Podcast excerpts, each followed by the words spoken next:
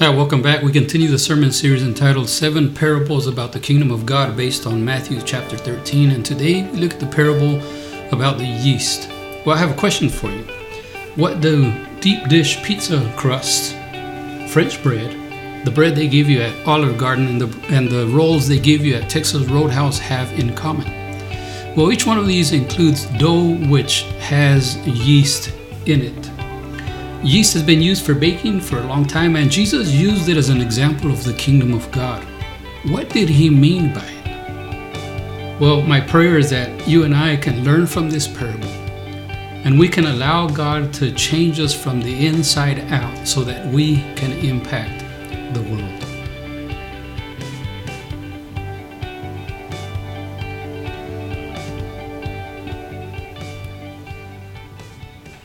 Welcome to Life Fellowship Church. My name is Rafael Natividad. I'm glad you're here with me today. We continue the sermon series uh, based in Matthew chapter 13 entitled uh, The Seven Parables About the Kingdom of God. And so today we're going to see the parable of the yeast. And as we look at this, it's interesting uh, to think about uh, why would Jesus compare the kingdom of God to yeast? Many people think that uh, the people of the time would have been shocked, they would have been uh, discouraged, or they would have said, how can you compare the kingdom of God to something as bad or as evil as that? But on the contrary, I think uh, Jesus was making the, a point as far as what the kingdom of God is like and what it actually does and accomplishes. And so, like I said, this is the seven parables about the kingdom of God, and this is, is the parable of the yeast. Here's uh, the list that we've seen so far. We've seen the parable of the sower, the parable of the weeds or the tares, the parable of the mustard seed, and today we'll see the parable of the yeast. Here's the Bible verse. He told him still another parable. The kingdom of heaven is like yeast that a woman took and mixed into about 60 pounds of flour until it worked all through the dough. Matthew 13 33. So let's talk about a little bit about the bread uh, yeast or the yeast that is used for for bread specifically. There's different types of yeast, and and so we're going to focus only on uh, yeast uh, that is used for bread because in this parable jesus speaks that this woman mixed it with flour. So yeast is a single cell organism which belongs to the fungus family. It's called um, here we go saccharomyces cerevisiae. I hope i said that right. And if i didn't um, okay i didn't. Uh, it needs food warmth and moisture to thrive. It converts its food, which is sugar and starch, through a process of fermentation into carbon dioxide and alcohol. It's the carbon dioxide that makes baked goods rise and makes dough expand. Um, and so, if you think about the process of fermentation, uh, we used to have a peach tree in the front yard, and sometimes some of the peaches would fall into the grass and we wouldn't see them, and so they'd begin to ferment. And there'd be that uh, sweet uh, smell of, of fermentation. Some people have reported uh, animals eating fermented fruit and they get drunk. Why? Because fermentation also causes alcohol. And so, uh, in the case of yeast, it, it's, it is the process of fermentation, but the process that is used uh, during baking that basically evaporates all the alcohol and the carbon dioxide then causes the the dough to to rise. And so uh, again not a scientist here but that's the idea. Going back to the yeast as far as yeast included in the bible when we look at this uh, it's interesting that yeast is included in, in many Bible verses, and it has its positive, it has its negatives. For the for the most part, many people believe that that uh, uh, Jews uh, were forbidden to have yeast in their house, and it's true, but only during certain a certain time of the year. And so let's look at these Bible verses here. Um, the lack of yeast is used as an example of affliction. In Deuteronomy 16, verse 3, God tells the people through Moses that they were to, to eat uh, as, a, as a remembrance as, a, of them being taken out of Egypt, they were to eat bread made without yeast for seven days. And this was a symbol of affliction. Uh, this was a symbol of remember when when all the suffering you had in, in Egypt and how God took you out of that.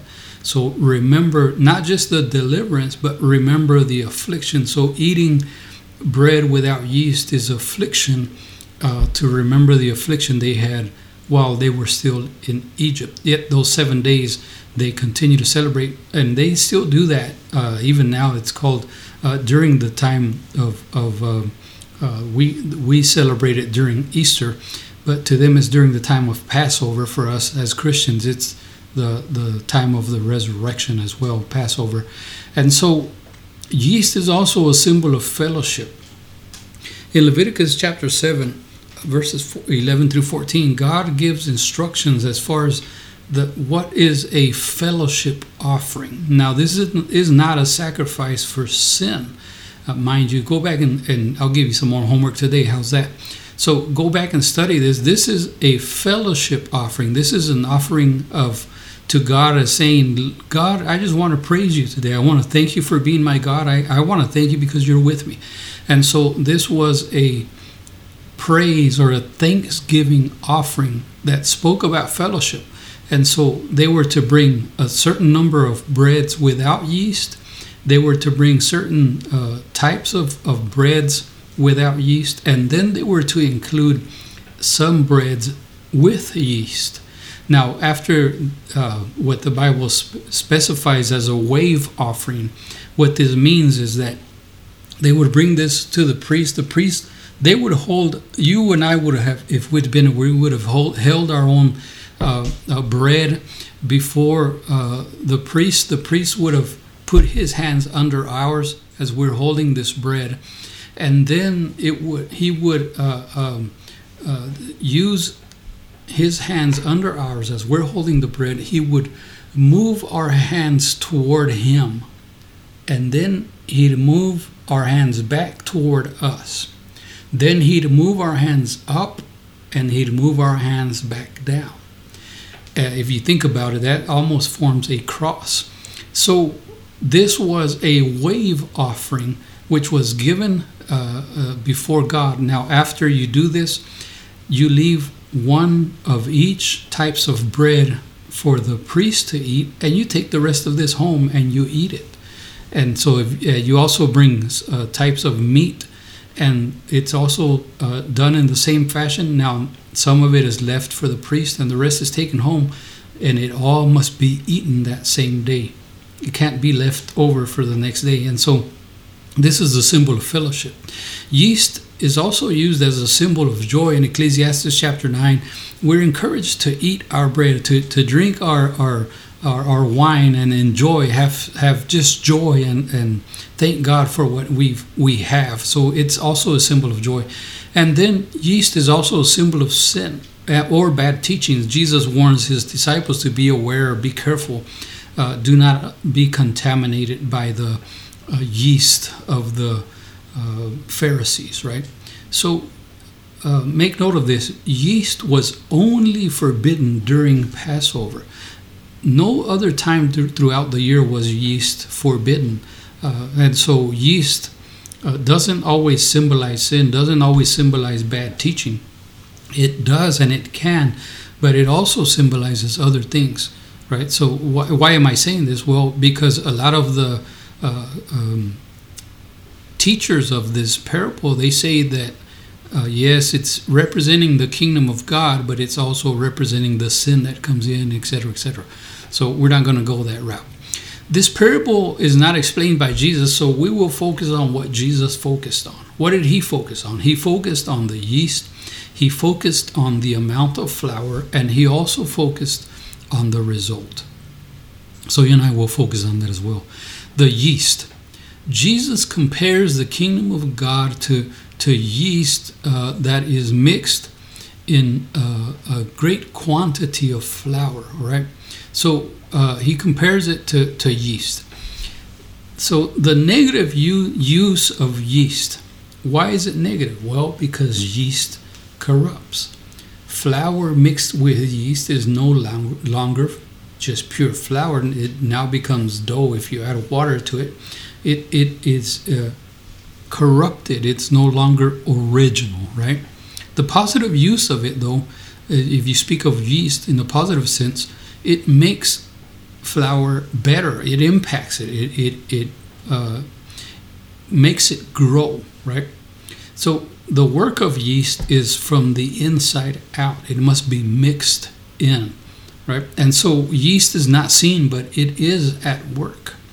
And yeast must be added. Yeast is not something that happens uh, naturally. Uh, it there is yeast everywhere, floating around, etc. But yeast has to be uh, made. Uh, if you're going to make bread, you have to add it. You, you can't just put flour and water somewhere and and it, it will become yeast in a sense, but it's going to ferment and uh, it will be bad for you. It won't be good for you. And so, yeast, in order to make bread, must be added, and it has to be uh, at certain proportions, etc. So, it must be added. Now, the flour that Jesus mentions here, Jesus compares the kingdom of God to yeast added to a large amount of flour he is speaking about 60 pounds of flour here, three three portions, 40 to 60 pounds, enough to feed 100 plus people. And so, uh, in in the the portion of the Gospels before the miracle of um, multiplying the bread and the fish, Jesus asks Philip, "Where can we buy bread?" Right? Hey, Philip, you're from this region where can we buy bread from? Right. And Philip's answer, of course, you know, Jesus, if we had the salary, two, 200 days' salary wouldn't be enough to feed all these people.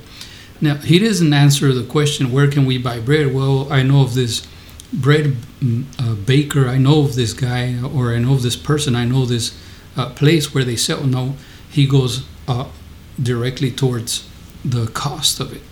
Uh, Jesus asks about buying bread before this miracle, not because he was going to go buy it, but he's making the point that uh, would there be enough bread for 5,000 plus people? Uh, so 60 pounds is enough to feed 100 people. Some say there's no way a person would make this much bread. Well, if there's a wedding, if there's a, a celebration, etc., yes, they would. If they're selling bread at the market, yes, they, they probably would. Uh, that's a lot of work for one person, of course, yes, but it's not necessarily impossible. So this uh, parable, when you speak of the flour, this woman mixed the yeast into all of the flour, not just a portion of it. And again, going back to this, why would she do this? That's crazy. That's a lot of flour to to prepare and make dough, and then what are you going to do with it? You know, and uh, how much time do you have before you have to bake it, etc. So uh, this is uh, controversial at, at, the least. Uh, it's something that may have been possible, but what is Jesus getting at? He's getting at the, the amount of flour. This wasn't necessarily surprising to the people of the time. Then he speaks of the result. Jesus compares the kingdom of God to yeast added to flour until it is worked into all the dough.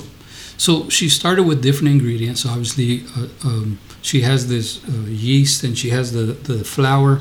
Uh, I'm sure she added some water to it and began to mix and mix and mix. She mixed until all the flour was affected, right?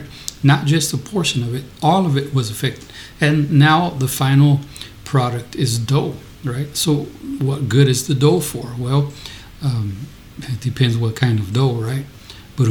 So, in order to, to get bread, dough is put into an oven. So, dough in its in its uh, in the sense of not being baked it's i mean it's good. You know there's one more process to it. There's still something that has to happen to it uh, in order to to be a finished product. So jesus doesn't go that far. All he says is he speaks of the kingdom of god as a like a, a yeast that a woman takes puts it into flour and mixes it until all of the dough is affected he didn't go on and say, then she made this bread and she gave it or sold it or, or shares it with others. He just speaks about the, the, the dough. He doesn't finish this, and that's interesting as well.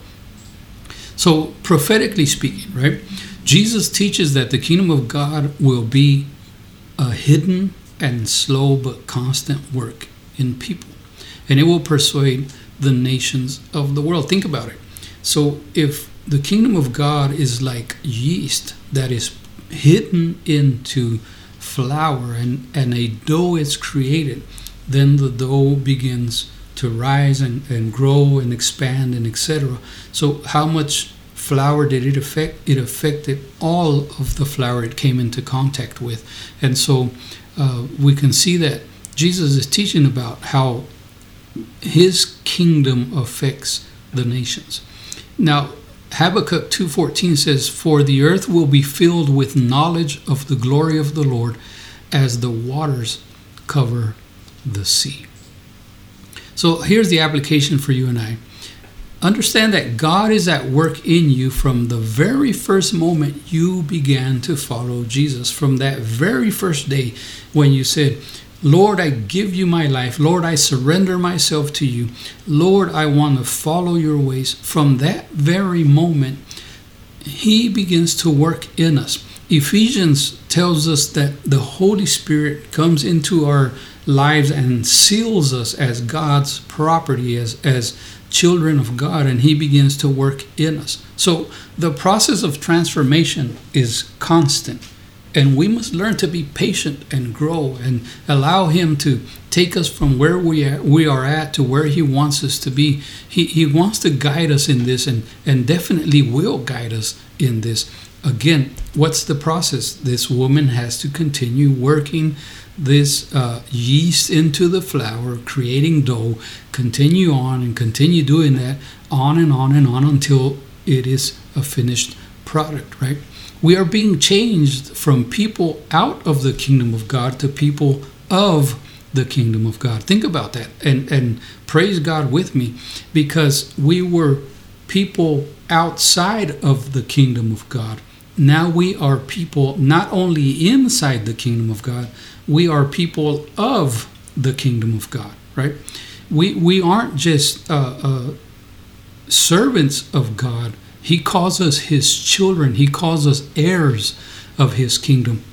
So he has adopted us as complete children, not just servants, not just uh, uh, gardeners, etc. He allows us to be his children in this kingdom. And so I think that's very encouraging.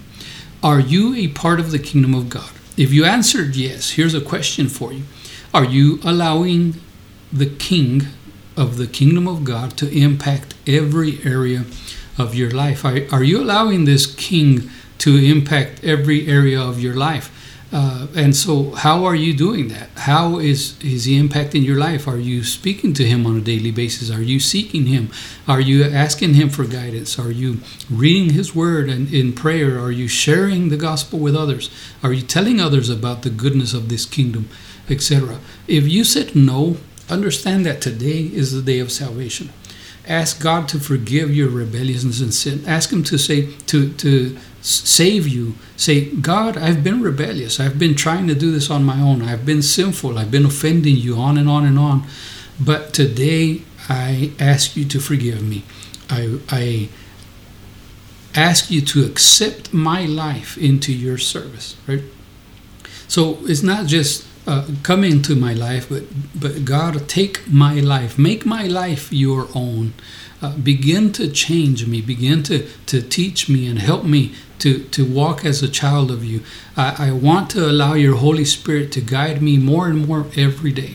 So accept my life into your service, Lord, and, and continue to make me more and more useful in your kingdom. And then, number three, ask Him every day to help you live for Him and to help you renounce the life of sin of the past. Lord, help me to live for you today. Lord, help me to renounce the life of sin that I have lived in the past. I don't want to sin anymore. I don't want to continue doing the same things over and over. And God will help us. God will answer this prayer on a daily basis. And so it's up to you and I to continue to ask Him. The more and more you and I ask Him, the more and more you and I allow Him to, to be our King, will guide us and, and help us. His Holy Spirit will continue to, to encourage us. Uh, we'll be able to understand His Word more and more, and, and we'll be able to obey Him more and more. So Uh, that is, uh, in short, the, the parable of the yeast. The next parable we're going to be looking at is the parable of the hidden treasure. And so, once again, thank you for joining me. Um, I'm encouraged that, that you are here. Uh, also blessed that you are listening. If you're following on YouTube, please leave a comment. Don't forget to subscribe. Uh, don't forget to also uh, click on the, the little bell there so you'll be, be notified of future videos or future future teachings excuse me. And so please do that as well. If you're listening on podcast thanks for joining me. Uh, continue to do so. And also you can uh, leave us a comment there or, or uh, get in touch with us as well. Thank you once again. This is life fellowship church of denton texas. My name is rafael natividad may the lord continue to bless you